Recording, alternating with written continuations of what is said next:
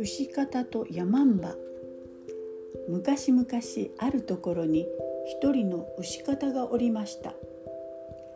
ある時山里の人たちに頼まれて海辺の町から干した魚を運ぶことになりました。朝暗いうちに海辺の町を出たのにはやもう昼です。これから山道を通って山里に帰り着くのは早くても夕方になりそうです。牛方は足を速めて先を急ぎました。やがて大きな木が生い茂る薄暗い山道に差し掛かりました。こんなところであいつに出会わなきゃいいがな。そう思いながら牛方は何の気なしにひょいと横目で大木のホラー穴を見ました。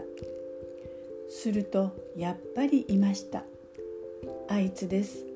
ヤマンバです。腹をペコペコにすかせたヤマンバです。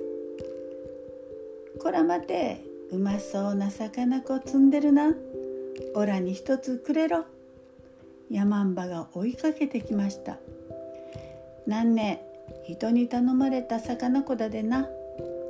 牛方はヤマンバを見ないようにして言いました。そんならこのべこ食わせろ。べこというのは牛のことです。それもなんねべこ食われたらおら商売できねえからな。ならお前を食わせろ。それもなんねオラの大事な体だねな。えい何ぐずぐずしてるだ。魚子かべこかお前かどれか食わせろ。押し問答しているうちに山んばは怒り出しました。そこで牛方は魚を一匹ポイと後ろへ投げました。牛方は山んばがしゃがんで物を食べることを知っていたのです。つまり食べている間に少しでも先へ逃げようと考えたのです。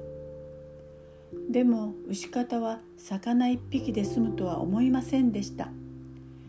全部食われてしまうだからな。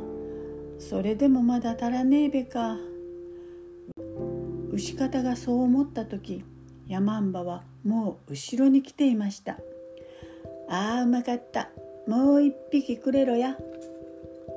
こうして魚は一匹また一匹とヤマンバに食われてとうとうなくなってしまいました。もう時間を稼ぐことはできません。でもヤマンバはなおも後から追いかけてきます。おい魚子食わせろや。魚子はもう一匹もねえだ。牛方が答えるとヤマンバはにたりと笑いました。そんなら今度はお前かべこかどっちか食わせてけろ。牛方は困ってしまいました。べこ勘弁しろや牛方はかわいい牛に謝りました。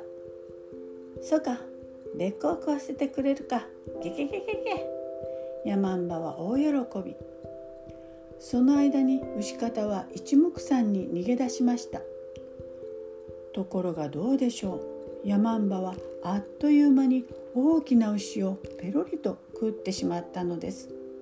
そしてまた牛方の後を追いかけてきたのです。牛方は力を振り絞って山道をどんどん走りました。待てべこうまかったで。おめえもうめえにちげえね。今度はおめえを食わせてけろ。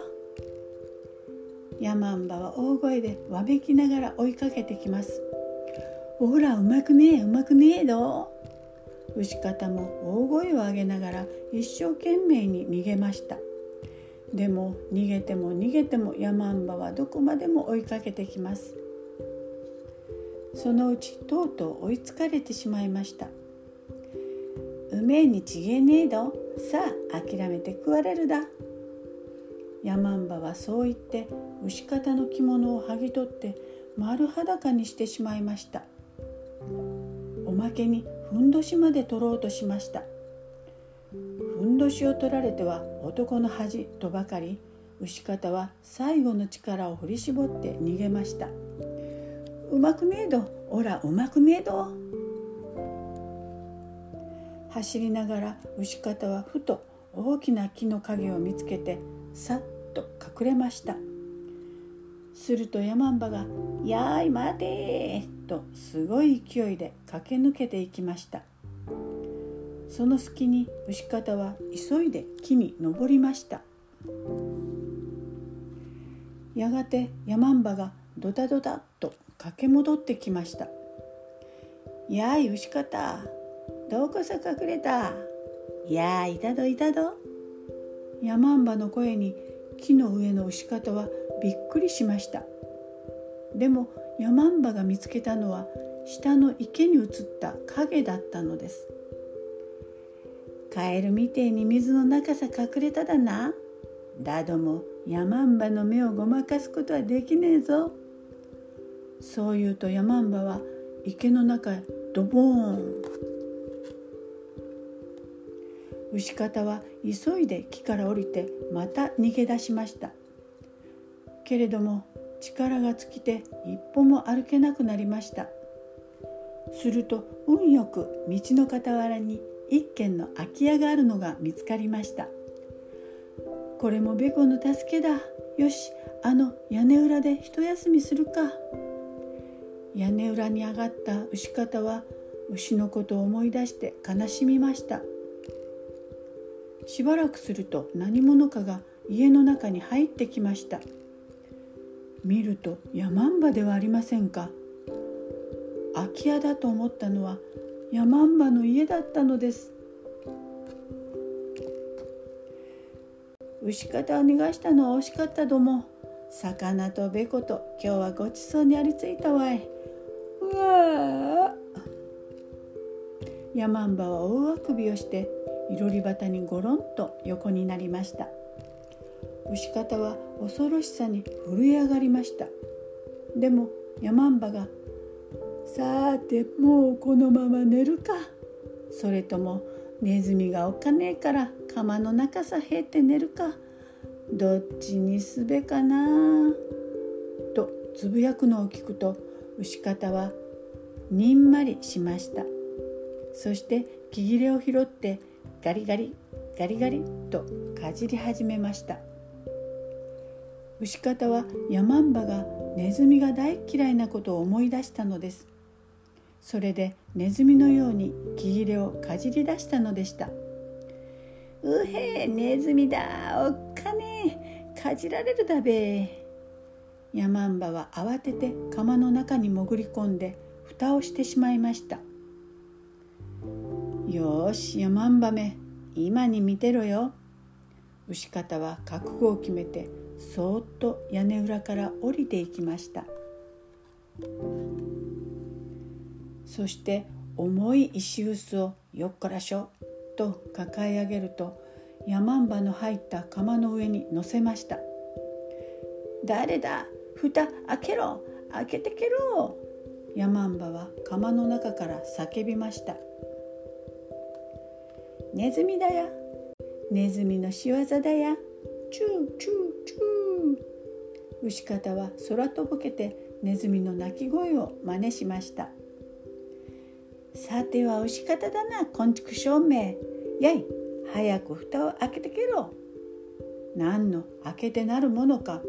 べこの敵を取ってやるだ。そう言うと牛方はかまどに火を焚きつけました。あちあちあちあちあちちちちち牛方蓋開けろ開けてけろ。あっちちちちかまどの火は勢いよく燃えてヤマンバは逃げるに逃げられずとうとう釜の中で焼け死んでしまいました。